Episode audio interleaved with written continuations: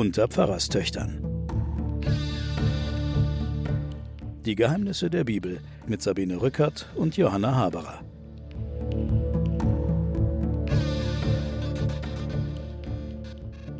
Herzlich willkommen zu den Pfarrerstöchtern und den Geheimnissen der Bibel. Hallo Johanna, bist auch wieder dabei? Hallo Sabine. Genau, heute nehmen wir ein ganzes Buch durch, nämlich das Buch Judith. Große Frau. Große Frau, aber äh, keine historische Frau. Nein. Was hat es mit dem Buch Judith auf sich, Johanna?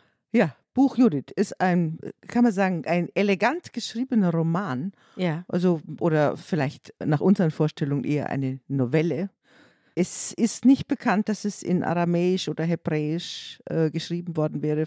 Das erste Mal, dass dieses Buch auftaucht, ist in griechischer Sprache und gehört eigentlich nicht zur hebräischen Bibel. Aber hat natürlich ein zutiefst hebräisches Thema. Geschrieben vermutlich 150 vor Christus, sehr jung. Aber hat natürlich das Thema, das wir jetzt die ganze Zeit behandelt haben, nach dem Motto Treue zu Gott und Erfolg in den kriegerischen Auseinandersetzungen, vor allem die große, immer wieder jüdische Frage der Macht. Wer hat auf welche Weise die Macht? Die die Juden ja immer beantworten, der der Gott auf seiner Seite ist und der Gott ist auf deiner Seite, wenn du ihm vertraust. Und diese große Frage, die wird hier exemplarisch durchgespielt anhand einer wunderbar erzählten Geschichte. Ja, soweit erstmal. Aber jetzt bist du dran, Sabine. Ja, genau. Also die Geschichte der Judith ist eine erfundene Geschichte. Sie hat im Gegensatz zu dem, was wir bisher gehört haben oder in den letzten Folgen gehört haben, keinerlei historische Grundlage. Es ist eine Erfindung, es ist eine äh, Fantasiegeschichte und sie handelt aber von den Figuren und deswegen haben wir sie hier eingefügt. Sie handelt von Figuren, mit denen wir es in letzter Zeit immer wieder zu tun bekamen. Die tauchen hier auf als Fiktion aber als Fake auch. Also wenn du jetzt gerade die ersten Zeilen liest dieses Buches, da wird der Nebukadnezar, der ja der König über Babylon war, als König über die Assyrer bezeichnet. Das heißt, die, die Leute wussten nicht mehr, war halt irgendein Riesenkönig. Ja? Vielleicht wussten sie es auch und es wurde extra zusammengewürfelt, das wissen wir ja nicht. Jedenfalls wird hier Nebukadnezar zum äh, König der Assyrer umgedichtet und die Stadt Ninive wird auf einmal sein Regierungssitz. Ja. Also es geht drunter und drüber, was die Fakten angeht. Es gibt auch keine Zeit, in der das genau spielen soll. Man weiß nur, dass es einen Konflikt gibt zwischen dem Nebukadnezar, der angeblich der König der Assyrer ist, und einem gewissen Arpakshad, dem König der Meder. Und die geraten aneinander. Die Meder hatten wir auch in einer der letzten Sendungen. Ja, das aber war, nur kurz. Aber nur kurz, genau. In das Land der Meder, also nach Medien, also das Land, ja. aus dem ich komme, ja, genau. nach Medien wurden damals äh, bei der Einnahme des, des Nordreichs verschiedene äh, Gruppen von verschleppten Israeliten verpflanzt. Aber sonst haben die Medien jetzt keine große, keine großen Bedeutung hier in unserer Erzählung. Jedenfalls diese beiden Großkönige geraten aneinander, Arpakshad und Nebukadnezar. Und der König Nebukadnezar schickt seinen Oberbefehlshaber los mit den Truppen. Dieser Oberbefehlshaber ist ein besonders brutaler Mann und heißt Holofernes. Er sammelt gewaltige Truppenmengen an, auch nicht nur von den Assyrern, sondern auch von allen verbündeten Staaten, also ein gigantisches, unvorstellbar großes Heer, wird da zusammengesucht, äh, die besten Leute, 120.000 Mann Fußvolk, 12.000 berittene Bogenschützen. Und für den Transport des Kriegsgerätes braucht er Kamele, Unmengen, Herden von Kamelen, Eseln und Maultieren, außerdem eine unabsehbare Herde von Schafen, Rindern und Ziegen für die Verpflegung, Gold und Silber und weiß der Teufel. Und er setzt sich in Bewegung Richtung Westen, um dem König Nebukadnezar voranzuziehen und alle Länder im Westen mit seinen Wagenreitern und Elitetruppen zu überfluten. Hm. Eine Masse von Hilfsvölkern schließt sich ihm an. Hm. Unübersehbar steht hier wie ein Heuschreckenschwarm und wie Sand in der Erde, sodass man ihre Menge nicht zählen konnte. Hm. Du siehst jetzt, dass das alles sehr viel jünger ist, der Text, weil ja. hier schon über Nachschub nachgedacht wird. Das hatten wir in unseren ganzen Kriegserzählungen, nimmt man an, dass die irgendwo hingekommen sind und sich dann dort bedient haben. die Dörfer ausgeraubt haben oder so. Jetzt hast du hier Strategie, also die Kamele tragen das, dann wird eine Phalanx von Nachschubfragen erledigt. All diese Sachen hatten wir bis jetzt nicht. Das heißt, modernere Kriegsführung kommt einem da jetzt schon entgegen. Interessant ist auch, dass der Nebukadnezar im Vorfeld ein Gespräch führt mit seinen ähm, Beratern und er beschließt, an der ganzen Erde ein Strafgericht zu vollstrecken. Und auch seine Berater sind natürlich seiner Meinung klar, dass alles zu vernichten sei, was dem Wort des Königs nicht gehorcht. Mhm. Und da steht in meinen Fußnoten, im Grunde zieht Nebukadnezar gegen Gott zu Felde. Er beansprucht die Alleinherrschaft auf der ganzen Erde. In einer Geheimbesprechung trifft er allein die Entscheidung. Sein Wort löst die Lawine der Vernichtung aus, die die Völker unter sich begraben. Also soll. wenn du das als, als jüdisch-religiöse Schrift liest, es ist es ja auch. dann ist es die, genau, dann ist es die Kriegsankündigung gegen Gott. Mhm. Ja, gegen, und zwar den Gott nach dem Exil. Ja. Nämlich der Gott, der die ganze Erde beherrscht. Und der eigentlich der Gott für alle ist. Und alle Völker sollen nach Zion ziehen Ja. und so weiter. Das ist ja der Gott, der aus dem Exil rauskommt. Mhm. Und den treffen wir jetzt an. Und wenn einer gegen den antrifft, da haben deine Anmerkungen recht. Diesen selben Plan hat Nebukadnezar. Also dieser Genau. Nebukadnezar, der hier erfunden worden genau. ist in diesem kleinen Buch. Machtfrage ist gestellt. Mhm. Ja? Genau. Der Handlanger dieses Nebukadnezar ist der Holofernes.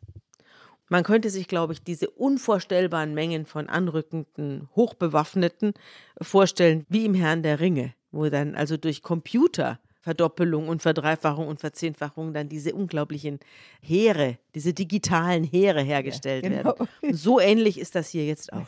Heuschrecken. Heuschrecken. Und er wandert da durch das Bergland und erobert, jetzt wird da lang und breit berichtet, was er alles niedermacht, Putt und Lut und plündert die Rassiter und die Ismaeliter und er äh, überschreitet den Euphrat und zieht durch Mesopotamien, macht eine riesige Schneise der Verwüstung, zerstört befestigte Städte am Fuße des Harbor bis hin zum Meer und erobert das Gebiet von dem und von dem und von dem. Also kurz und grün, er macht alles platt. Er besetzt auch die Reiche an der Meeresküste. Furcht und Zittern be- befiel alle Bewohner der Küstengebiete in Tyros und Sidon, in Sur und Okina, sowie alle Einwohner von Jamnia und die Einwohner von Aschdod und Aschkelon. Also alle haben Angst. Sie schicken Boten und machen Friedensangebote. Wir, die Sklaven des großen Königs Nebukadnezar, liegen dir zu Füßen und unser Großvieh nimm es und so weiter.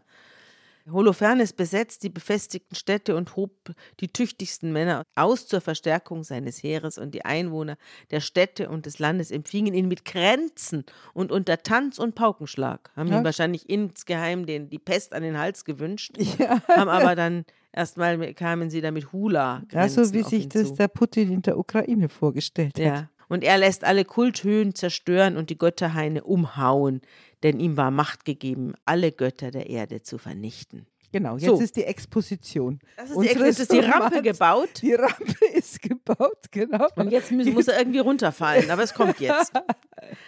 Und die Israeliten, die in äh, Judäa wohnten, die hörten von dem, was Holofernes, der oberste Feldherr der Assyrer und der Feldherr des Nebukadnezar den Völkern antat. Da befiel sie Furcht und Schrecken. Und sie hatten Angst um Jerusalem, den Tempel des Herrn ihres Gottes. Interessanterweise spielt unsere Geschichte nicht in Jerusalem, sondern in einer Stadt, die es nie gegeben hat, einer Fantasiestadt mit dem schönen Namen Betulia. Die liegt aber ganz kurz vor Jerusalem. Also mich erinnern diese Expositionen auch Mhm. ein bisschen immer an Asterix, oder? Ja. Die Römer haben die ganze Welt und nur ein Ja, kleines genau. Volk. Stimmt, das ist eine Das Asterix-Vorlage. ist eine Asterix-Vorlage. Und die kleinen Asterix-Figuren aus Betulia schicken jetzt Boten ins ganze Gebiet, nach Bethoron und Hasor und so weiter und besetzen alle Bergkuppen und befestigen ihre Mini-Ortschaften und versehen sie mit Lebensmitteln, wenn ihre Felder waren eben abgeerntet worden. Und auch Betulia ist eines dieser Städte, die sich jetzt äh, winterfest machen und sich vor der heranrückenden Schar in Acht nehmen. Interessanterweise ist auch in dieser Geschichte Israel wieder vollständig. Genau. Also Israel ist nicht mehr Nordreich und Südreich, Nein. Israel ist wieder Israel. Ja. Und äh, Jerusalem ist die Hauptstadt. genau. Also sie, sie besetzen alle Engpässe, weil da kommen, kommen immer nur ein paar Leute durch. Da kann man nicht mit einer großen, breiten Masse durch. Und die Israeliten verstopfen eben alle Zugänge. Versuchen die, die eng, also die machen können. zwei Sachen, die tun Konserven anlegen, mhm. Essens. Du musst dir mal vorstellen, wenn man in der damaligen Zeit gelebt hat. Ich glaube, man war 100 Prozent seiner Zeit dabei, das Überleben zu sichern. Ja. Den ganzen Tag schnell ja. abmähen, schnell die Sachen nach Hause bringen, das Getreide in Mehl ja. zermahlen, damit wir nicht verhungern. Ja. Also ich glaube, alles das, was uns total abgenommen ist, ja. das hat denen ihren ganzen Tag gekostet. Das Inzwischen ist es ja so, dass die Menschen mehr an Fettleibigkeit zugrunde gehen als an Hunger. Ja. Das ist aber eine relativ neue Erscheinung. Ja. Früher mussten sie einfach, damit sie überhaupt überleben ja. konnten bei diesen ganzen Kriegen. Tag und Nacht arbeiten. Tag und Nacht arbeiten ja. und nur mit der Herstellung des Überlebens mhm. beschäftigt. Mhm. Hier in meinen Fußnoten steht, Judäa ist ein kleines Land, die wenigen Bewohner haben keine Chancen gegen das Riesenaufgebot dieser Feinde. Trotzdem rüstet man sich zur Verteidigung. Betulia, der Ort unserer Judith-Geschichte, kann nicht identifiziert werden. Er wäre aber an der Nordgrenze des Landes zu suchen. Genau. Ja? Aber Gut. Äh, wie gesagt, auch diese große Schlacht der Spartaner gegen die ja. Gegen die gegen Griechen. Xerxes, Perser. Ja, äh, gegen die Perser, ja. genau. Ja, das ist Wanderer kommst du nach Spa. Ja. Die spielt auch an so einer Ja, an so einer Enge. An so einer Enge, ja. ja Aber das hilft ihnen ja nichts. Es geht ja nicht um die Enge später, es nee. geht ja um was anderes. Ja. Also, die Männer Israels flehen zu Gott und tun Buße und legen Bußgewänder an und fürchten sich vor dem und schrien alle in stürmischen Gebeten zum Gott Israel, er möge das nicht zulassen, dass man ihre Kinder raube und ihre Frauen als Beute verteile. Und der Herr hört ihr rufen und sieht auf ihre Not. Mehr steht da jetzt nicht. Und sie streuen sich Asche aufs, aufs Haupt und gehen in Lumpen einher und, und so weiter. Der Holofernes, dem wurde gemeldet, dass die Israeliten sich zum Krieg gerüstet und die Gebirgspässe gesperrt und die hohen Bergkuppen besetzt und befestigt hätten. Und da wird er wütend. Da denkt er sich, was, ist hier ein Zwergenaufstand? Die Ameisen ziehen, zu mich, ziehen gegen mich zu Felde. Sagt mir, ihr Söhne Kanaans, was ist das für ein Volk, das da im Bergland haust? Der weiß gar nicht, was der, wer da heißen, wohnt. Ja, genau. So wie die amerikanischen Präsidenten ja. gerne mal äh, Slowakei und Slowenien ja, verwechseln. Genau. So ist das hier auch. Ja, genau. Der weiß gar nicht, mit wem habe ich es hier zu tun. Hä? Betulien? Hä? Israel? Isra was? Und dann fragt er einen Gefangenen aus dem Nachbarland, einen Ammoniter namens Achior, den fragt er, sag mal, was sind denn das hier für People? Und jetzt fängt der an, und das wollen wir jetzt überspringen, denn jetzt beginnt eine große Beweihräucherung der Israeliten. aber nicht von ihnen selbst. Nein, sondern durch einen Ammoniter. Genau, es Ja. muss ein anderer Zeuge her. Ja. Ich darf- Diese Menschen ja. stammen von den Chaldäern ab. Sie hatten sich zunächst in Mesopotamien niedergelassen, weil sie den Göttern ihrer Väter im Land der Chaldäer nicht dienen wollten. Sie waren nämlich vom Glauben ihrer Vorfahren abgewichen und hatten ihre Verehrung einem Gott des Himmels zugewandt, dessen Erkenntnis. Und jetzt geht's ganz lang. Jetzt kommt, wie sie da geflohen sind und wie der Abraham ausgewandert ist und wie sie in Ägypten waren und dann jagten die Ägypter sie weg und, und so weiter. Die ganze Story wird Die erzählt. ganze Story und trockenen Fußes durchs Rote Meer und so weiter. Und Berg Sinai kommt auch vor und die Kanaaniter haben sie verjagt und die Peresiter und die Jebusiter und so weiter. Und dann sagt dann natürlich der Ammoniter Achior, sagt dann zum Holofernes, solange sie sich nicht gegen ihren Gott versündigten, blieb das Glück ihnen treu, denn ihnen steht ein Gott zur Seite, der das Unrecht hasst. Ja, aber das ist jetzt eine andere Beschreibung übrigens, gell? Mhm. Es ist jetzt nicht der Gott, der sich rächt oder der sauer ist oder Mhm. der allein angebetet werden Mhm. will, sondern hier hast du jetzt schon den Gott der Propheten, der da Mhm. auf, der das Unrecht hat. Ja. Hm? Und sie haben sich, steht in dieser Fantasiegeschichte, sie haben sich ihrem Gott wieder zugewandt und sind aus den verstreuten Ländern heimgekehrt. Sie haben Jerusalem wieder in Besitz genommen und das verlassene Bergland von neuem besiedelt. Also, Das ist also diese Vision hier. also zu der Zeit, als diese Mhm. Geschichte entsteht. Da war das so. Genau, Aber zu der Tempel. Zeit, wo die Geschichte spielt, ja, war, war es nicht so. ja, genau. Ne? Wenn nun mein Herr und Gebieter auf diesem Volk eine Schuld lastet und sie sich gegen ihren Gott versündigt haben und wenn wir uns vergewissert haben, dass dieser Anlass zum Unheil bei ihnen vorliegt, dann können wir hinaufziehen und sie vernichtend schlagen. Theolog- Sollte ihr Gott sich von ihnen abgewandt Genau. haben, dann wirst du jetzt Glück haben. Aber wenn nicht, dann wirst du verlieren. Also das ist jetzt das theologische Kapitel. Ja. Das ist sozusagen die Überschrift. Du hast einen rachsüchtigen Ja. äh, Despoten Ja. und dann hast du einen Zeugen, der mhm. die, die Theologie sozusagen mhm. drüber macht und jetzt geht's los. Mhm. Diese Rede findet einen unglaublichen Widerhall in dem Volk, das hier um den Holofernes herumsteht, seine ganzen äh, oberen Soldaten und Offiziere, die sagen, unglaublich, dieser Gott soll hier entscheiden, ob wir ja, gewinnen genau. oder nicht. Hau den um. Ja, genau. Hau den um. Wir haben doch keine Angst vor den Israeliten. Die sind doch ein Volk, das weder Macht noch Kraft noch irgendwas hat. Darum, Holofernes, wollen wir hinaufziehen. Sie sollen deinem Heer zum Fraß dienen. Genau. Und diesen Verkünder, den auch zum Phrase vorwerfen. Ja, und der Holofernes gibt dem Achior eine Antwort vor seinem Kriegsrat und sagt zu ihm folgendes.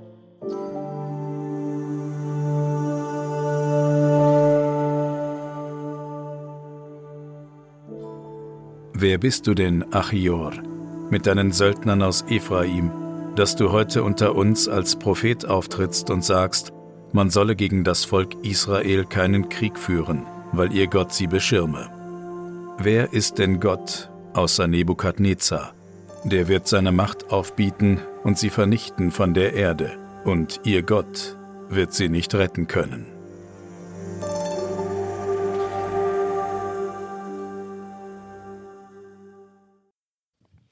Ihre Berge werden von ihrem Blut getränkt und die Felder werden von Leichen übersät sein. Das prophezeien sie den Israeliten. Zum Achior, sagt der Holofernes, du sollst mir von heute an nicht mehr unter die Augen treten, bis ich die Rache aus diesem Volk vollstreckt habe. Wenn ich dann zurückkomme, soll das Schwert meines Heeres und die Lanze meiner Gefolgsleute auch deine Rippen durchbohren, und du wirst zusammen mit ihnen unter den Toten dahinsinken. Also der Achior wird jetzt festgenommen und wird nach Betulia gebracht. Genau. Man sagt ihm, na gut, wenn du die so gut kennst, mhm. diese Israeliten, so dann geh doch hast. zu ihnen. genau. Geh doch rüber. Ja, geh genau. doch rüber. Ja. Und da bringen sie ihn hin und liefern ihn den Israeliten aus und die Israeliten hören ihn an und äh, horchen ihn auch ein bisschen aus und da erzählt er alles, was er da erlebt hat und was er da gesagt hat. Und die sind natürlich alle wahnsinnig erschrocken, was da für eine unglaubliche Macht äh, um sie herum lagert. Und eine Grausamkeit. Ja. Mhm. Und sie stellten Achior in die Mitte der versammelten Menge und Usia, das ist der Bürgermeister, fragte ihn, was vorgefallen ist. Und er erzählt praktisch alles und wird äh, freundlich aufgenommen von ja. den Bewohnern Betulias, von den jüdischen Bewohnern Betulias. Und am nächsten Tag befiehlt der Holofernes dem ganzen Heer und den Hilfsvölkern gegen Betulia vorzurücken, die Gebirgspässe zu besetzen und den Kampf gegen die Israeliten zu eröffnen. Und so beginnt der Krieg. Äh, und die einsatzfähige Streitmacht zählte 170.000 Mann, Fußtruppen 12.000 Berittene, nicht eingerechnet den Tross und die dazugehörigen Mannschaften. Die ziehen jetzt durch das Bergland mhm. und man muss sich wahrscheinlich Betulia auch tatsächlich am Ende eines solchen Passes vorstellen, mhm. etwas höher gelegen. Genau, und die warten jetzt auf diese riesige Macht von, von Soldaten. Die schlagen in der Ebene von Betulia an einer Quelle ihr Lager auf und besetzen das Gebiet, das sich in der Breite von Dothan bis Jibleam und in der Länge von Betulia bis Kyamon gegenüber Jesreel erstreckte. Also ich kann mir das nicht vorstellen, aber es diese, soll wahrscheinlich gigantisch sein. Ja, und die Namen sind. Äh Als die Israeliten diese große Zahl sahen, waren sie tief bestürzt und einer sagte zum anderen, diese Leute werden das ganze Land auffressen. Weder die hohen Berge noch die Täler noch die Hügel werden ihre Last tragen können. Toll, ne? Genau. Und die Wasserquellen, besetzen sie auch. Ja. Sie schließen also nicht nur die Leute in Betulia vom Essen ab, sondern mhm. auch vom Wasser. Mhm. Das ist ganz schlimm. Ich glaube, man kann sich das so vorstellen, dass sie da runter, so schräg runter gucken. Mhm. So stelle ich mir das vor und sehen die ganze, wie du es vorhin schon gesagt hast, im Herr der Ringe, ein Lagerfeuer neben dem ja. anderen, die Zelte lagern da und sie sind etwas erhöht und sehen das Unheil sozusagen unter sich lagern und das Wasser wird abgesperrt, genau. Nichts mehr zu trinken. Nee, das machen sie auch. Sie setzen sich neben jede Quelle und belagern die, sodass kein Wasser mehr geholt werden kann und die Kinder und die Frauen ist es das Ziel, verschmachten in den Städten. Genau. Sie besetzen Brunnen und Quellen der Israeliten. Das ganze Land bedecken sie ihre Zelte und ihr Tross bilden ein gewaltiges Heerlager. Ja, und in Betulia haben sie nun allen Mut verloren, ringsum von den Feinden eingeschlossen. Und am 34. Tag ist alles aus. Da ist alles Wasser zur Neige gegangen, die Zisternen sind leer, die Belagerten konnten sich an keinem einzigen Tag mehr satt trinken, weil sie nur noch einen Krüglein Wasser zugeteilt bekamen, die Kinder verschmachteten, die Frauen und jungen Männer wurden ohnmächtig vor Durst und fielen auf der Straße um und in den Torwegen, denn sie hatten keine Kraft mehr. Über einen Monat, also ohne Essen. Ja, die hatten ja schon, die hatten ja noch was im, sie im hatten Haus, was im aber Haus. jetzt geht's ihnen aus. Genau. Da versammelt sich das ganze Volk und Usia, der Bürgermeister und die leitenden Männer der Stadt stehen zusammen und es erhebt sich ein lautes Geschrei. Gott sei Richter zwischen uns und euch, ihr habt ein schweres Unrecht an uns begangen, weil ihr mit den Assyrern nicht friedlich verhandeln wolltet. Also jetzt wird das Volk unruhig und richtet sich gegen ihre Anführer und sagen, warum ergeben wir uns nicht? Die bringen uns hier um. Ruft sie also herbei und liefert die ganze Stadt den Soldaten des Holofernes aus. Sie sollen uns plündern. Genau. Es wird aber vorher gar nicht gesagt, dass irgendeine Verhandlungslösung überhaupt im Raume gestanden Möglich ist, ja. wäre. ja. Die sagen natürlich, das ist wie, wie bei. Also Aufgabe, weiße, weiße Flagge. Ja, das ist Genau. ja wie bei der Ukraine. Da heißt Ja. es ja auch, es gibt zwar kein Angebot, Ja. aber wir sollten schon mal verhandeln. So ist es ja. Und letztlich heißt es, wir sollten uns ergeben. Ja. Und es gibt ein allgemeines heftiges Klagen und alle schrien mit lauter Stimme zu Gott. Mhm. Und Usia sagt dann, was interessant ist, er sagt, lasst uns noch fünf Tage warten.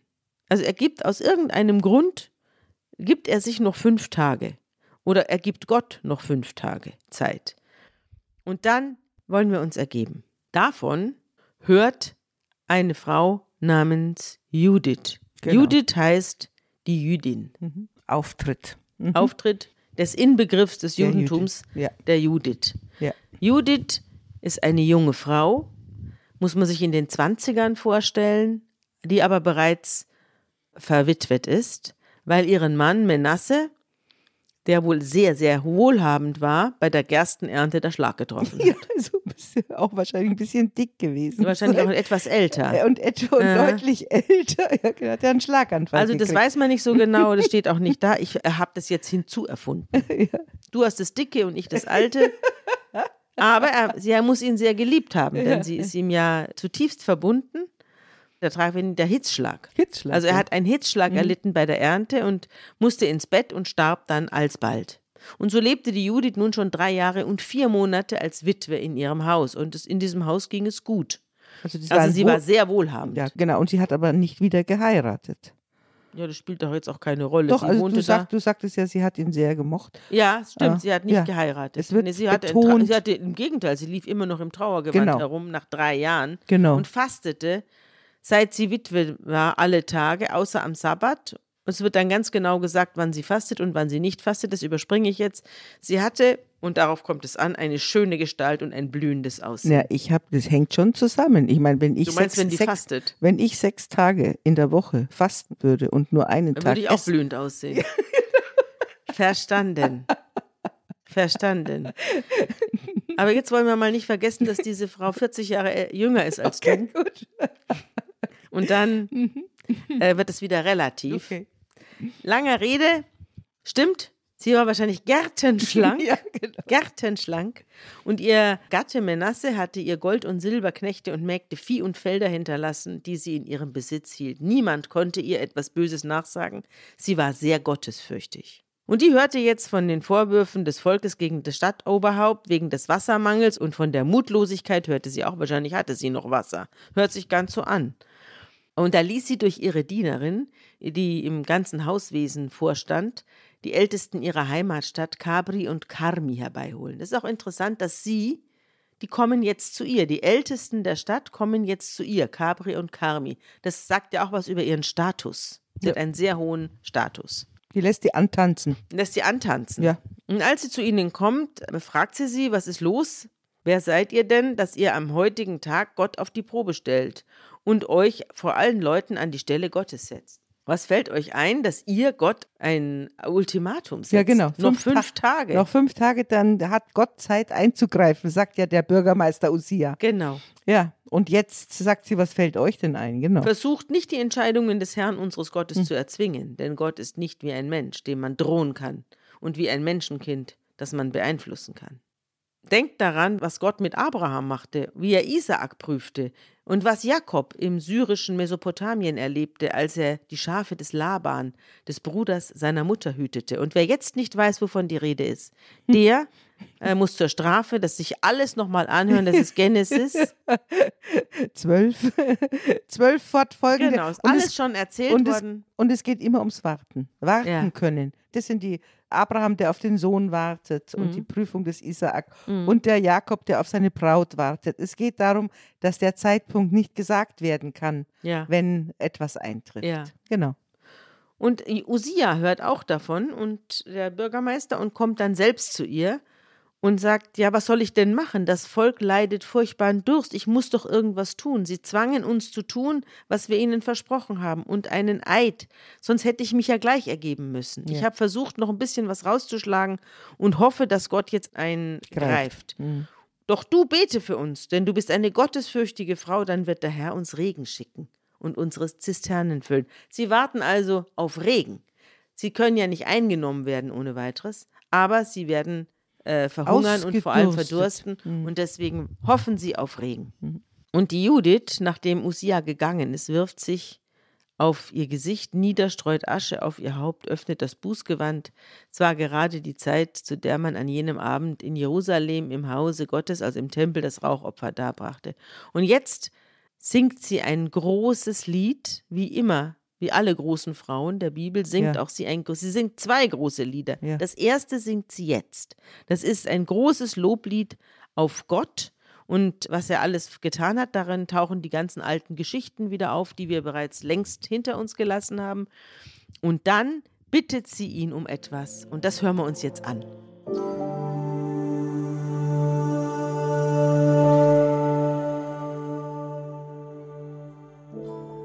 Gieß aus deinen Zorn über ihre Häupter. Gib meiner schwachen Hand die Kraft zu tun, was ich vorhabe.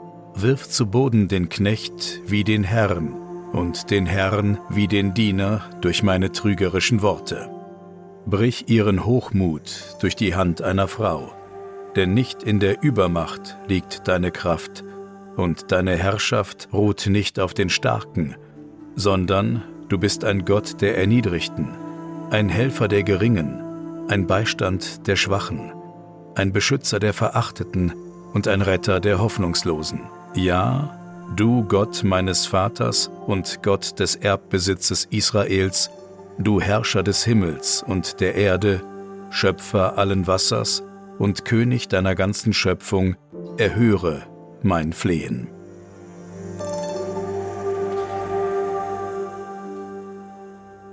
Auch hier hast du wieder die Theologie, die sich dann nach dem Exil etabliert hat, die prophetische Theologie. Du bist der Gott der Schwachen, der, die die Hoffnung aufgegeben haben. Das ist ja ein theologischer Topos, der sich jetzt dann ganz stark im Exil anfängt auszubilden. Der ist da in großer Schönheit in diesem Gebet. Und noch eine Beobachtung. Wir haben ja bis heute am Aschermittwoch das Aschenkreuz auf der Stirn. Das ist der Beginn der Fastenzeit das begegnet uns da Asche über mein Haupt, sagen wir ja, als Bußgeste. Bis heute in unserer deutschen Sprache und in unserem kirchlichen Ritus haben wir von einem Räucheropfer abgeleiteten Asche-Ritus. Judith sagt zu ihren Ältesten der Stadt, Hört mich an, ich will eine Tat vollbringen, von der man noch in fernsten Zeiten den Kindern unseres Volkes erzählen wird. Und dann zieht sie sich um. Sie geht hinauf und legt ihr Bußgewand ab, zieht ihre Witwenkleider aus, wäscht den ganzen Körper mit Wasser, salbt sich mit herrlicher Salbe, ordnet ihre Haare, wäscht die Haare, steckt sie hoch, steckt ein Diadem hinein, zieht Festkleider an, die sie zu Lebzeiten ihres Gatten Manasse getragen hatte. Sie zieht zierliche Sandalen an, legt Fußspangen, Armbänder, Fingerringe, Ohrgehänge und allen Schmuck an macht sich so schön, um die Blicke aller Männer, die sie sehen, auf sich zu ziehen. Ihrer Dienerin gibt sie Wein und ein Gefäß mit Öl, füllt ihren Sack mit Gerstenmehl, getrockneten Feigen und reinen Broten, verpackt alles sorgfältig, lädt es der Dienerin auf. Daraufhin gehen sie zum Stadttor von Petulia hinaus. Dort treffen sie Usia, den Bürgermeister, und Cabri und Carmi, die Ältesten, auf ihrem Posten. Als sie Judiths verwandeltes Aussehen sehen und die Kleider, die sie angelegt hat, kommen sie aus dem Staunen über ihre wundervolle Schönheit nicht mehr heraus. Sie haben sie gar nicht erkannt. Die schauen zunächst. alle nach. Das ist die einzige Stelle in der Bibel, wo wirklich die Schönheit einer Frau gepriesen wird. Ja. Du hast ja jetzt gerade auch vorgelesen, was alles an kleinen Schmuckstücken da angelegt wurde. Das ist ja sozusagen der Schmuckkasten von dem zweiten Jahrhundert vor Christus. ja, sie überlässt nichts dem Zufall, Nein, ne? vorher wird erzählt, dass sie ihre Schlachtplanung, wenn man Ja. so will, im Gebet macht. Im Gebet. Ja, das Aber sie, es wird nicht erzählt, was sie vorhat. Das Nee, bleibt jetzt, das, das die Geschichte wird Spannung also an. Spannung auf. genau. Und der Gott unserer Väter mache dich zum Werkzeug seiner Gnade, sagen sie ihm noch. Sie aber neigt sich vor Gott und sagt zu ihnen, gebt Befehl, dass mir das Stadttor aufgemacht wird. Ich will jetzt hinausgehen und tun, was ich euch angekündigt habe. Und dann befehlen sie den jungen Männern, das Tor zu öffnen, und sie wandert hindurch mit ihrer Dienerin. Alle baff mit offenem Mund schauen. mit offenem Mund. Und Mhm. als sie im Tal weitergehen, begegnen ihnen alsbald die assyrischen Vorposten, also diese ganzen Wachleute. Und die halten sie fest und fragen, zu welchem Volk gehörst du?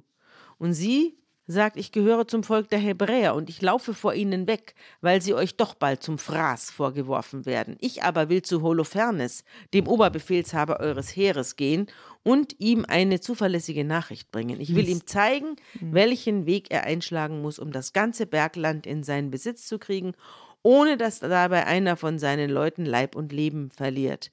Und als die Männer die Worte hören, aber noch viel mehr, als sie ihr Gesicht betrachten, dessen Schönheit sie bezaubert, sagen sie, du hast dein Leben gerettet, weil du dich beeilt hast, von dort oben unserem Herrn entgegenzugehen. Komm jetzt mit zu seinem Zelt. Super Und Szene. fürchte dich nicht, wenn du vor ihm stehst, sagen Also- sie ihm auch noch. Die zeigt sich jetzt als Spionin. Sie sagt jetzt übrigens. Als ihr- Überläuferin. Ich, Mhm. als, genau, als Überläuferin. Ich zeige euch die besten Wege in die Stadt und ihr müsst überhaupt nicht kämpfen, sondern ich weiß, wie ihr da reinkommt und ich zeige euch das alles. Genau, Ja. als eine Überläuferin, genau. Und im ganzen Lager entsteht eine große Unruhe, denn die Nachricht von der Ankunft einer seltenen Schönheit hat sich schon rumgesprochen. Es sind ja auch vor allem Männer, die da liegen, äh, vor ihren Zelten und vor der Stadt Betulia. Und die eilen alle herbei und schauen sie an Ja, also und man, bewundern ihre Schönheit. man darf sich nicht wundern, dass diese Stelle in der Bibel tausendmal gemalt wurde. ja, tausendmal. Also Judith wurde tausendmal, Ja. Judith und Holofernes Ja. tausendmal gemalt. Es gibt keinen Maler, der nicht Nein. äh, was auf sich gehalten hat, der die Ja. nicht gemalt hat. Und einer sagt zum anderen, wer kann dieses Volk verachten, das Frauen in seiner Mitte hat, die so schön sind. Ja. Herrlich, oder? Ja, wunderbar. Und schließlich kommen die Leibwächter des Holofernes, die ihr auch gleich verfallen. Mhm. Und Holofernes liegt auf seinem Lager unter einem Mückennetz aus Purpur und Gold, in das Smaragde und Edelsteine eingewebt sind. Als man ihm die Judith anmeldet, tritt er in den Vorraum des Zeltes hinaus, wobei ihm silberne Leuchter vorangetragen werden. Und sobald er und sein Gefolge die Judith erblicken, gerieten alle in Erstaunen über die unvorstellbare Schönheit dieser Frau. Sie warf sich vor ihm nieder und huldigte ihm, doch sei- ihre Diener richten sie gleich wieder auf. Also von Mückennetzen haben wir bisher auch noch nichts gehört. Nein. Auch moderne Zeiten, wo man sich unter goldenen Mückennetzen versteckt hat. Und überhaupt welche hatte, ne? Überhaupt welche Und hatte. dann auch noch gleich golden. Mhm. Na gut, der Holofernes sagt jetzt zu Judith, nur Mut, Frau, fürchte dich nicht. Ich habe noch keinem Menschen etwas zuleide getan, der sich für den Dienst des Nebukadnezars entschieden hat. Und er macht ihr Mut und lädt sie ein, und sie sagt, nimm die Worte deiner Sklavin gnädig an und erlaube deiner Magd vor dir zu reden. Ich erzähle meinem Herrn in dieser Nacht keine Lüge. Wenn du dem Rat deiner Magd folgst, dann wird Gott dein Unternehmen zu einem guten Ende führen. Du machst dir nicht nur die Menschen untertan, auch das wilde Vieh, und die Tiere und die Vögel werden dank deiner Tatkraft unter die Herrschaft Nebukadnezars und seines Hauses geraten. Wir haben nämlich von deiner Weisheit und von den großartigen Fähigkeiten deines Geistes gehört. Jetzt, jetzt, jetzt seift sie ihn ein. Geht sie ihm um den Bart? Jetzt seift sie ihn ein. Aller Welt ist bekannt, dass du allein im ganzen Reich tüchtig bist, erfolgreich durch dein Wissen und bewundernswert durch deine Kriegsführung und so weiter. Und der Und ich- glaubt es natürlich sofort. Ja, und ich weiß, was ihr von uns denkt, denn der Achior, den ihr ja zu Mhm. uns geschickt habt, der hat alles erzählt. Daher weiß ich, wie ihr über uns denkt und was bisher geschehen ist. Mhm. Jetzt aber ist es so, dass mein Herr nicht unverrichteter Dinge wieder abziehen muss. Der Tod wird über sie kommen, also über ihre eigenen Leute, denn eine Sünde hat von ihnen Besitz ergriffen und sie werden ihren Gott zum Zorn reizen, sobald sie das Unerlaubte wirklich tun. Als ihnen nämlich die Lebensmittel ausgingen und der Wasservorrat knapp wurde, da beschlossen sie, sich über ihr Vieh herzumachen. Sie sind gewillt, alles zu verzehren, was Gott ihnen in seinem Gesetz als Nahrung verboten hat. Also unreine. Aha. Ah, die machen jetzt eine Sünde und dann wird der Gott nicht mehr zu ihnen stehen. Also was der Achor gesagt hat, das, das ist alles in, ist alles richtig. Ja. Aber jetzt essen sie Schweine. Ja, sie essen erstens Schweine und zweitens fressen sie auch alles, was im Tempel ist. Die Schaubrote ja. und alles, was für Gott bestimmt ist, fressen sie auch. Ja, genau. Und jetzt wird Gott ihnen sicherlich grollen. Ja. Und das ist deine Stunde. Ja, also das so ist deine Stunde, lieber Holofernes. Halb Wahrheit, halb Lüge. Mhm. Mhm. Daher bin ich, deine Sklavin, vor ihnen weggelaufen weil ich kann das nicht mitmachen. Und nachdem ich alles durchschaut hatte, ja, Gott hat mich gesandt, damit ich dir die Dinge vollbringe, über die alle Welt, wenn sie davon erfährt, in Staunen gerät. Deine Sklavin, also ich, ist eine gottesfürchtige Frau und dient Tag und Nacht dem Gott des Himmels. Jetzt will sie bei dir bleiben, mein lieber Herr, doch in der Nacht werde ich hinausgehen in die Schlucht. Doppelte Ebene auch immer, ja. wie sie redet. Man weiß ja nicht, von welchem Gott sie jetzt eigentlich redet. Ja. Eigentlich redet sie von ihrem israelischen ja, Gott. Aber sie lässt es offen. Aber sie lässt es irgendwie mhm. offen, genau. Mhm. Und, Und sie bedingt sich aus, dass sie jede Nacht hinausgehen kann, um Mitternacht draußen beten kann. Also dass sie, ja. dass sie das Lager verlassen darf. Ja. Und das darf sie auch. Und dann verspricht sie ihm Folgendes. Wenn sie dann immer beten gehen darf und wenn er sie bei sich behält und wenn sie Schutz findet bei den Truppen der Assyrer, dann verspricht sie ihm Folgendes. Und das hören wir uns jetzt an.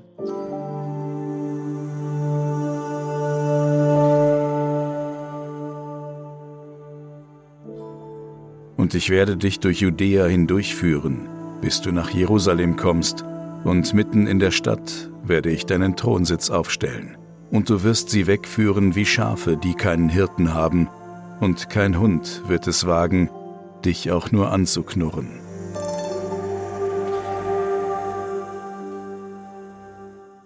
Auch ein Topos, den wir von früher kennen. Ja. Schafe, die keinen Hirten haben. Mhm. Das ist auch prophetische Rede eigentlich. Und sie will ihm nicht nur Betulia ja. ausliefern, sondern ganz Israel. Sondern ganz Israel und vor allem und Jerusalem, Jerusalem, die heilige Stadt. Mhm. Und das gefällt dem Holofernes und das Gefolge und sie staunen über die Weisheit dieser Frau und sagen, es gibt von einem Ende der Erde bis zum anderen keine zweite Frau, die so bezaubernd aussieht und gleichzeitig noch so verständig reden kann.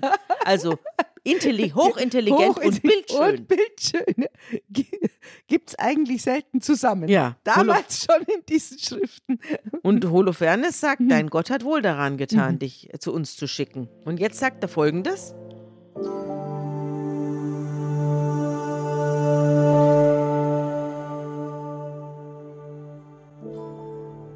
Du bist anmutig in deiner Erscheinung und klug in deinen Worten. Wenn du tust, was du gesagt hast, soll dein Gott auch mein Gott werden, und du wirst sitzen im Hause des Königs Nebukadnezar und wirst berühmt sein auf der ganzen Erde. Also jetzt ist schon klar, von welchem Gott die Rede ist. Ich weiß es nicht, mhm. denn eigentlich meint er mhm. ja nicht, dann soll dein Gott mhm. mein Gott sein, mhm. sondern eigentlich dann soll mein mhm. Gott dein Gott mhm. sein. Also denn äh, sie wohnt ja dann im Palast des Nebukadnezar. Da lässt sich kein anderer Gott sehen. Ja. Okay. Und die Judith lässt sich in einen Raum führen, wo silbernes Tafelgerät aufgestellt ist und er lässt ihr dann feinste Speisen vorsetzen und Wein zu trinken geben, aber sie sagt, nein, davon nehme ich nichts, ich habe meinen eigenen Vorrat dabei. Das ist alles hier rein. Ich fresse jetzt nichts von dem, was auf dem Tisch des Holofernes so vertilgt wird. Also Schweine und Igel und genau. sonst was. Und die Hintergrund sind die Speisegesetze. Die genau, die Speisegesetze, an die hält mhm. sie sich und deswegen hat sie wie eine Veganerin mhm. eigentlich ja. alles eingepackt, genau. was man dabei ja, haben muss, genau. äh, weil sie bei den anderen Leuten nicht mehr essen kann. Genau, so ist es. Und dann nimmt sie ihren Vorrat und von dem ernährt sie sich. Und, und die, und die Essensgewohnheiten sind ja auch der Vorwurf, den sie scheinbar ihren äh, Landsleuten, Landsleuten macht. macht mhm. ja? Und sie sagt zum Holofernes, bei meinem Leben, lieber Herr, noch bevor ich den Vorrat aufgebraucht habe, wird der Herr durch meine Hand vollbringen, was er beschlossen hat. Auch eine doppeldeutig. Sehr doppeldeutig. Sehr Rede, doppeldeutig. Ja? Mhm. Und daraufhin führen die Diener des Holofernes sie in ihr Zelt, wo sie bis Mitternacht schläft, und dann steht sie auf und schickt einen Boten zu Holofernes und lässt ihm sagen, bitte gib eine Anweisung, dass man mich zum Gebet hinausgehen lässt. Und der Holofernes gesteht es ihr zu, und so verbringt sie drei Tage im Lager und geht jede Nacht in die Schlucht von Betulien, um sich im Lager an der Wasserstelle zu baden. Und wenn sie aus dem Bad hinaussteigt, fleht sie zum Herrn, dem Gott Israels, er möge ihr Vorhaben gelingen lassen. Also und dann auch- kehrt Mhm. sie im Zustand der Reinheit wieder zurück. Genau. Sind auch da die Reinigungsgesetze der Juden sind im Hintergrund. Ja. Wir sind jetzt schon in der volljüdischen Zeit. Ja. Mhm. Und der Holofernes gibt ein großes Gastmahl für sie. Was haben die für eine Beziehung gehabt? Was meinst du? Erstmal war sie ja hier Geisel und Okay. äh, er findet sie super und er ist natürlich hinter ihr her. Mhm. Das kommt jetzt auch gleich. Er ist natürlich hinterher her und äh, denkt sich, wie kriege ich die jetzt rum? Es wäre wahrhaft eine Schande, denkt er bei sich, wenn mir eine solche Frau durch die Lappen ginge, ohne dass ich mit ihr zusammen gewesen bin, also Okay. ohne dass ich mit ihr geschlafen habe. Sie selber würde mich ja auslachen, wenn ich es nicht probieren würde, sie an mich zu sie reißen. ist ja zu mir gekommen. Im Grunde Ja. genommen hat sie sich mir angeboten. angeboten. Ja. ja. Und interessant, sie selber würde mich auslachen, Mhm. wenn ich sie nicht an mich risse. Ja. Also ihre, Sie will es doch. ihre, genau, ihre Rechnung geht voll auf. Sie hat alles ausgespielt, Mhm. Ja. was ihr zur Verfügung Ja, steht. und der Eunuche Baguas, Mhm. der das Gehör hören durfte, sagt, möge das schöne Mädchen nicht zögern, zu meinem Herrn zu kommen. Sie soll ihm gegenüber den Ehrenplatz einnehmen, mit uns Wein trinken und fröhlich sein. Und heute so werden wie die assyrischen Mädchen, die im Palast Nebukadnezars ihren Dienst tun. soll jetzt die Geliebte werden. Ja, und als er das der Judith vorträgt, sagt sie, wer bin ich, meinem Herrn zu widersprechen? Ich will unverzüglich alles tun, was er wünscht. Das soll mir eine Freude sein bis zum Tage meines Todes. Und dann zieht sie ihr allerschönstes Kleid an, das hat sie im Rucksack dabei und den ganzen Schmuck und die Dienerin eilt voraus und legt für sie gegenüber von Holofernes die Teppiche auf den Boden, über die sie dann schreitet. Und daraufhin tritt Judith ein und nimmt Platz und Holofernes ist außer sich vor Entzücken und so verknallt und seine Leidenschaft entbrennt und er war begierig danach mit ihr zu schlafen. Denn seit er sie gesehen hatte, lauerte er auf eine günstige Gelegenheit, sie zu verführen. Steht es da? Ja. Okay, also, du hast eine andere Manches dichte ich Übersetzung. hinzu, aber nicht alles. Und auch das, was ich hinzudichte, ist das nur, was wirklich dasteht. Als also Holofernes sie auffordert, trink doch und sei vergnügt, sagt Judith, gerne will ich trinken, Herr, denn ich habe in meinem Leben noch keine solche Ehre erfahren wie heute. Und sie greift zu und isst und trinkt vor seinen Augen, was ihre Dienerin zubereitet hat. Also auch wieder eigenes. Ja, sie hat natürlich den Wein nicht getrunken. Doch, den Wein trinkt sie. Ja, trinkt also sie sie? trinkt vor seinen Augen Ja, aber was? eigenen Wein. Ah, entweder eigenen Wein oder Saft, der so aussieht. Es ist in dieser, Mhm. unklar. bei Krimis Ja. sieht es dann immer so aus, Das dass man kann den sein. Mhm. Alkohol in die Pflanzen gießt. Genau. Also sie kann nicht Alkohol getrunken haben. Denn sie muss jetzt einen klaren Kopf haben, das kommt jetzt gleich. Ja. Holofernes wird aber immer fröhlicher und säuft und trinkt und ist so glücklich wie in seinem ganzen Leben noch nie. Und als es dann Nacht war, brechen seine Diener auf und auch der Eunuche schließt das Zelt von außen und alle gehen und suchen ihr Nachtlager auf, denn sie sind von dem langen Mahl sehr müde. Und Judith allein bleibt im Zelt des Holofernes zurück, wo der Holofernes auf sein Lager gesunken ist. Genau. Und was jetzt passiert, wissen wir nicht. Also hier steht, dass die Judith der Dienerin befohlen hat, draußen vor dem Schlafgemach stehen zu bleiben und zu warten, bis sie herauskäme.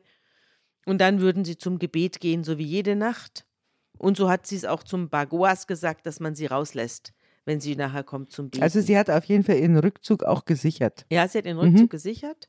Und als die ganze Gesellschaft sich verdrückt hat, ist der Augenblick der Augenblicke gekommen. Und was dann passiert, das hören wir uns jetzt an.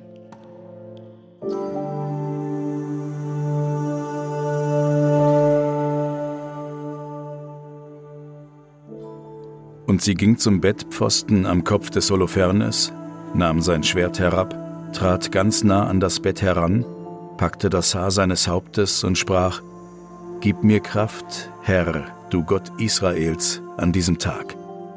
Und sie schlug zweimal auf seinen Nacken, so stark sie nur konnte, und hieb ihm den Kopf ab. Dann wälzte sie seinen Körper vom Bett herunter und löste das Mückennetz von den Stangen. Danach ging sie hinaus und übergab ihrer Magd das Haupt des Holofernes. Die steckte es in den Beutel für ihre Speisevorräte.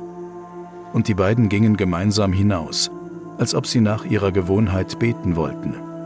Doch als sie das Lager durchquert hatten, machten sie einen Bogen um die Schlucht, stiegen auf den Berg von Betulia hinauf und kamen vor die Tore der Stadt.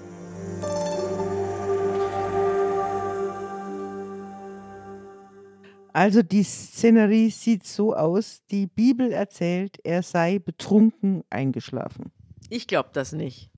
Also die Bibel erzählt, ja, die er Bibel, ist betrunken eingeschlafen. Ja, natürlich erzählt das die Bibel, aber die, das ist ja auch keine Bibel, sondern es ist ja hier eine Story. Es ist Und es ist eine Story, die zur Erbauung der jüdischen also, Gemeinde geschrieben ist. Es ist ja, genau, es ist, ich sage jetzt mal, es ist wie bei MeToo, es war keiner dabei.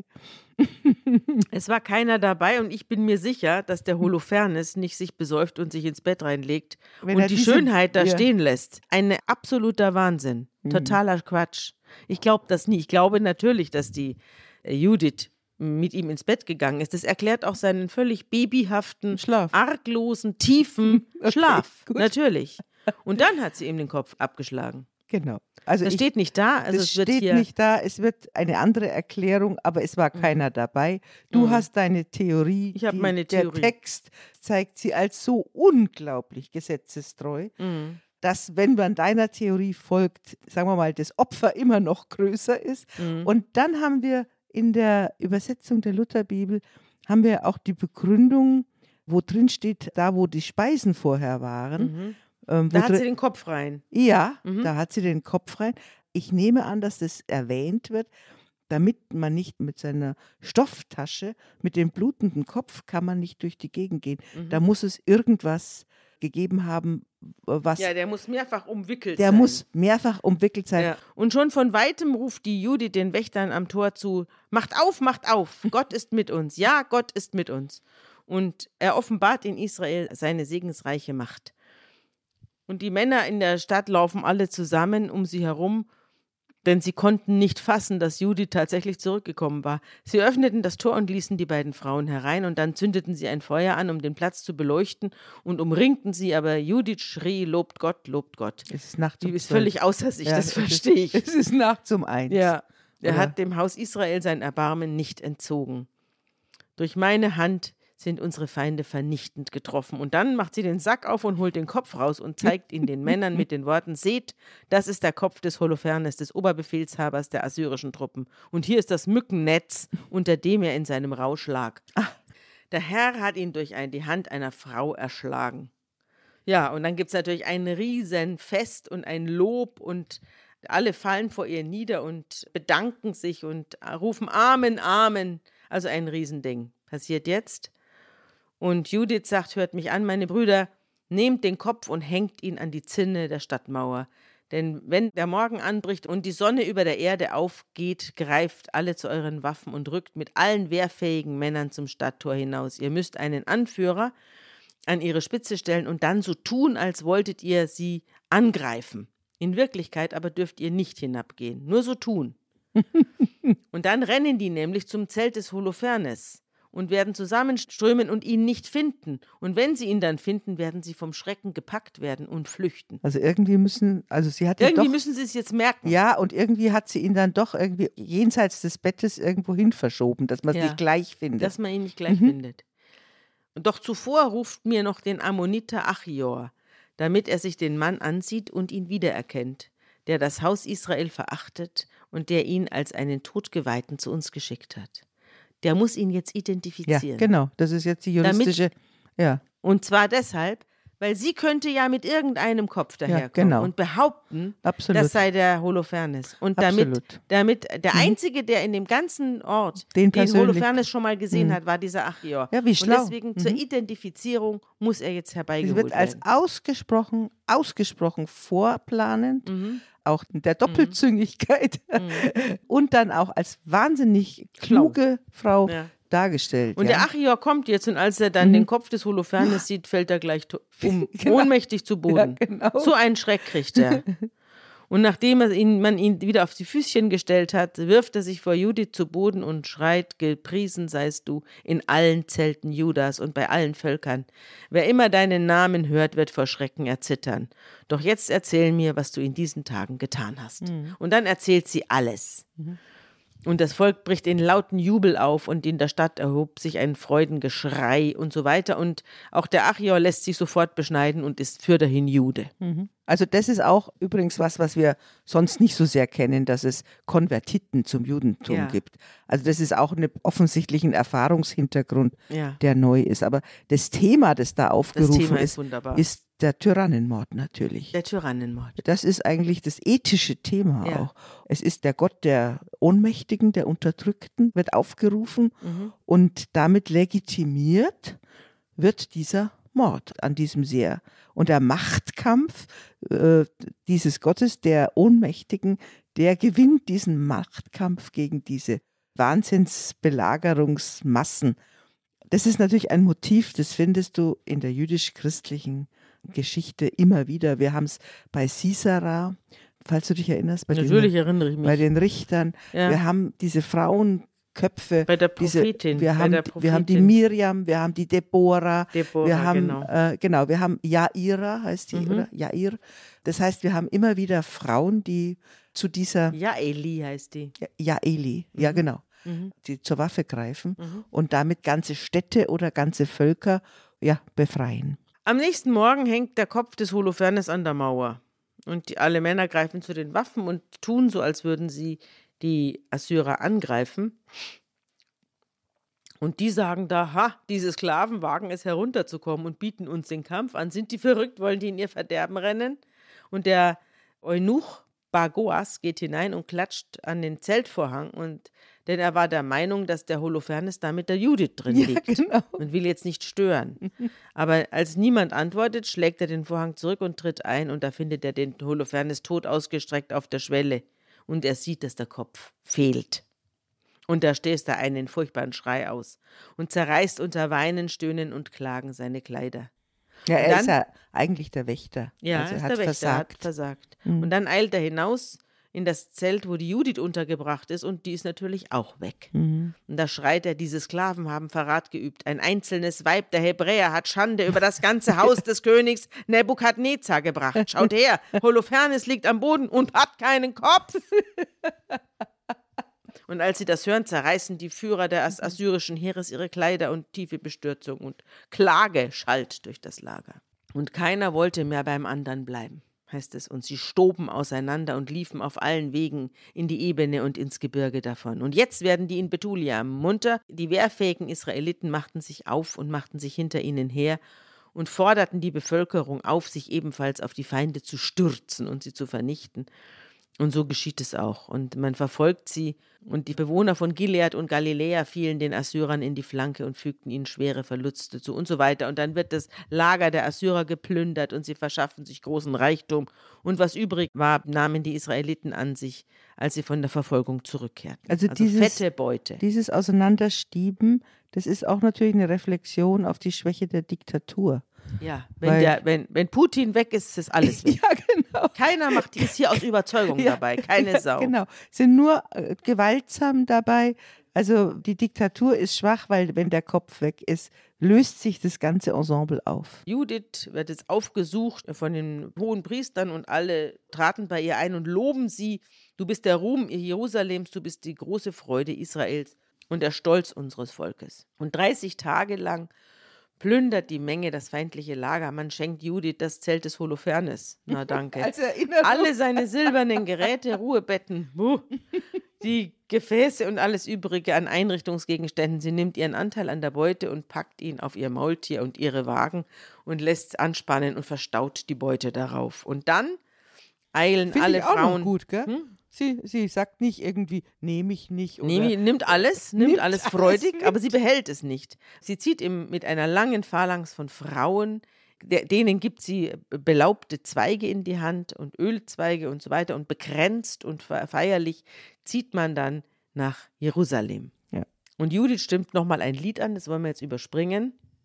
Und es ist nochmal ein großes Lied, aber da wird nochmal alles beschrieben, was sie getan hat und dass sie ein Witwen gelandet, ihre Sandalen bezauberten sein Auge und so weiter. Mhm. Sie erzählt jetzt nochmal in der dritten Person von sich, wie die ganze Geschichte vor sich gegangen ist, doch weh den Völkern, die mein Volk bekämpfen. Am Tag des Gerichts straft sie der allmächtige Herr. Er schickt Feuer und Würmer in ihr Gebein, und in Ewigkeit sollen sie heulen vor Schmerz. Und in Jerusalem angekommen, reinigen sie sich und bringen Brandopfer und Opfer dar und Judith stiftet dem Heiligtum alles, was ihr das Volk aus der Beute des Holofernes überlassen hat. Genau. Auch das verdammte Mückennetz, ja. das sie aus dem Schlafgemach mitgenommen hat, schenkt sie Gott als Weihgabe. Ja. Drei Monate lang wird jetzt hier Party gemacht ja. und Judith bleibt die ganze Zeit dabei. Und nach Ablauf dieser Zeit kehrt jeder in seinen Erbbesitz zurück Judith geht wieder nach Betulia und bleibt auf ihrem Anwesen. Solange sie lebte, war sie im Lande hochgerühmt. Viele hätten sie gerne zur Frau genommen. Aber seit ihr Gatte Manasse verstorben war, durfte kein Mann mehr sie je berühren, ihr Leben lang. Sie erlebte ein sehr hohes Alter und wurde im Hause ihres Mannes 105 Jahre alt. Ihrer Dienerin schenkte sie die Freiheit. Sie starb in Betulia und man bestattete sie in der Grabhöhle ihres Gatten Manasse und ganz Israel betrauerte sie und so weiter. Und dann kommt am Schluss ein Satz, von dem wünsche ich mir auch, dass er mal über mich gesagt wird. Niemand aber wagte mehr, die Israeliten zu beunruhigen, solange Judith lebte und auch noch lange Zeit nach ihrem Tod. Niemand wagte mehr, die Zeit zu beunruhigen, solange Frau Rückert lebte und auch noch lange Zeit nach ihrem Tod. Ich wollte gerade fragen, wer sind, die wer sind die Israeliten in deiner Geschichte? Ist das nicht Zeit. wunderbar? Ja. Ist das nicht wunderbar? Ja, also damit glaube, ist die Geschichte kann, der Judith hm. zu Ende. Ja, und ich glaube, das kann können viele wackere Frauen über sich sagen, dass sie, dass sie auch ein bisschen Schrecken verbreiten, so wie du auch. Schrecken ja. gehört immer dazu. Schrecken gehört. Du hast ja das Lied der Judith übergangen. Ich habe ein gutes Wort aus diesem Lied. Ja, schön. Der Judith, wir können uns ja von ihr verabschieden. Und da heißt es nämlich äh, im Lied der Judith ab dem 13. Vers.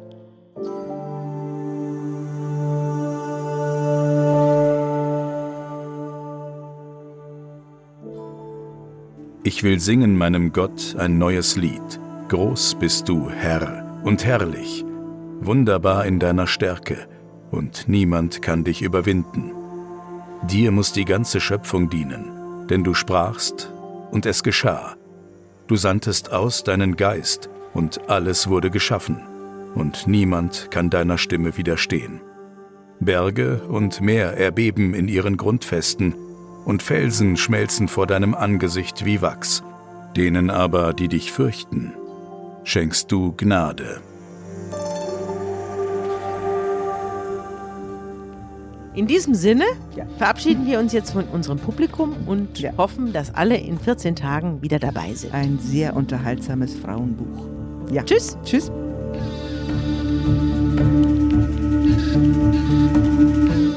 Unter Pfarrerstöchtern ist ein Podcast der Zeit und von Zeit Online. Produziert von Pool Artists.